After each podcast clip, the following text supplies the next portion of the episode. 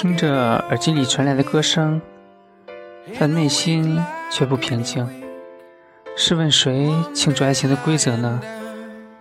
多少两人漫步变成一个人哭着。早晨的北京，从地铁口五十米开外就看见人群的涌动。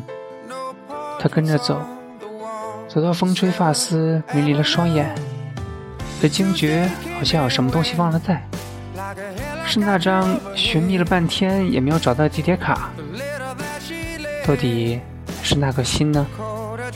哦，忘记吃早餐了。哦，忘记梳头发了。哦，不小心坐错方向了。这样的感情悲剧已经上升到了病态，像寄生虫一般不肯离去，不是你死就是他亡，而他却不愿治病。他忘记曾经高喊的要当新时代女性的口号。却心心念念那句“感情无非就是前人栽树，后人乘凉”的。此时此刻的他，还活在最悲惨的事是你的世界再也和我无关的悲情里。谁知道呢？他说他接受不了的是，眼睁睁看着曾经那么多的可能性，都变成了最后迟早会遗忘的报不了的仇。他的难过。不是因为爱，是因为占有欲。这大概是他反反复复折磨自己和身边人的唯一原因了。他过于自负，过于骄傲，对爱情有着过剩的信心。他本以为晓之以理，动之以情，可以克服一切问题。但是，谁知温饱之上才会去思考的感情本身，就是万千世界里最不可控的事。他能麻溜的解决一切，除了爱情。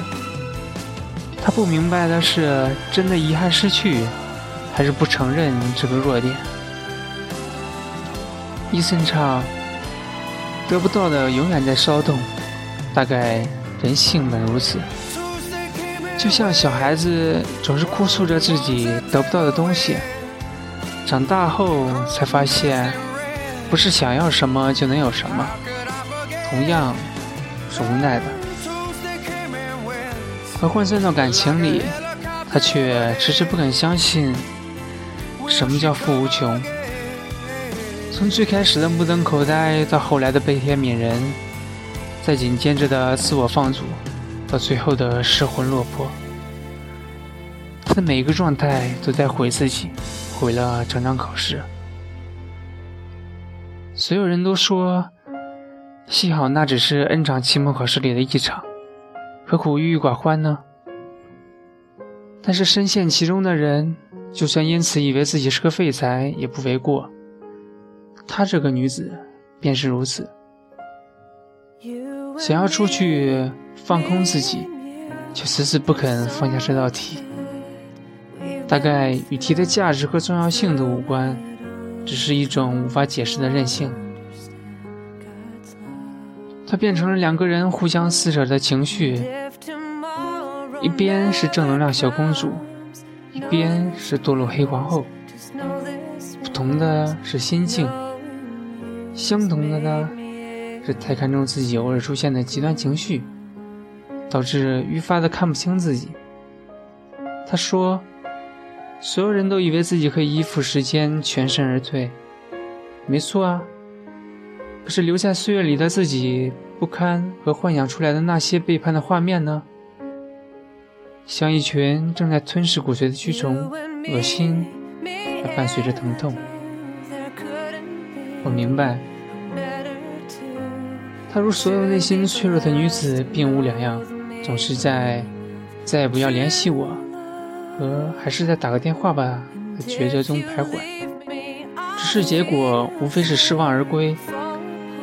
前者麻痹自己的举动，总是适得其反，需要级别高的自控力和真正再无交集的生活；而后者可想而知，不仅听不到一声问候，甚至电话那头还有一个催着快来吃饭的女人，而他吞咽着眼泪的时候，不停地打自己的脸，热恋和失恋后的角色总是可能会调换。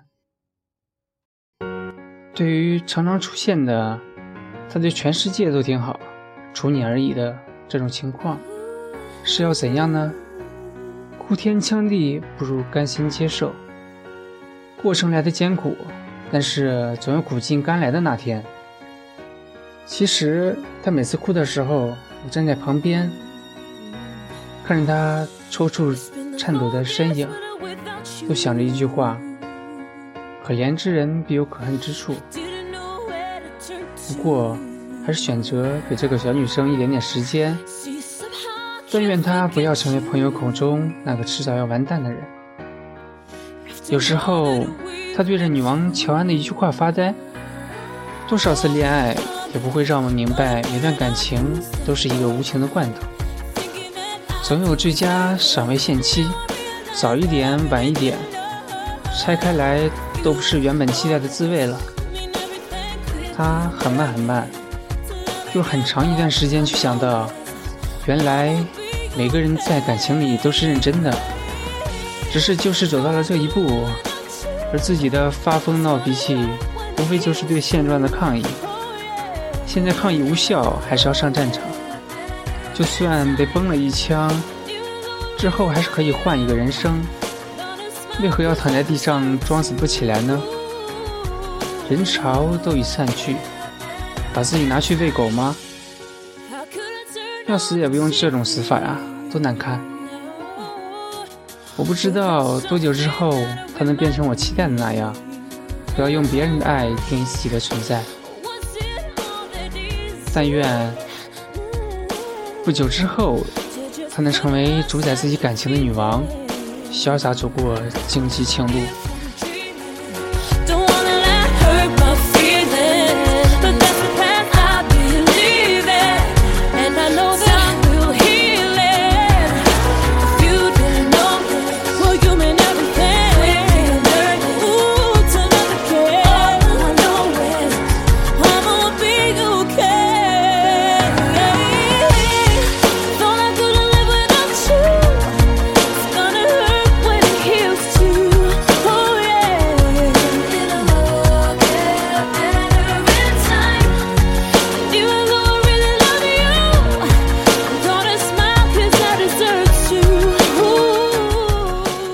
这篇文章呢，来自微信公众号“双喜喜”的一亩田地，公众号是 D 大写的 D smile 零五幺八，一个真心真意写字的姑娘，希望呢喜欢的人点下订阅哟。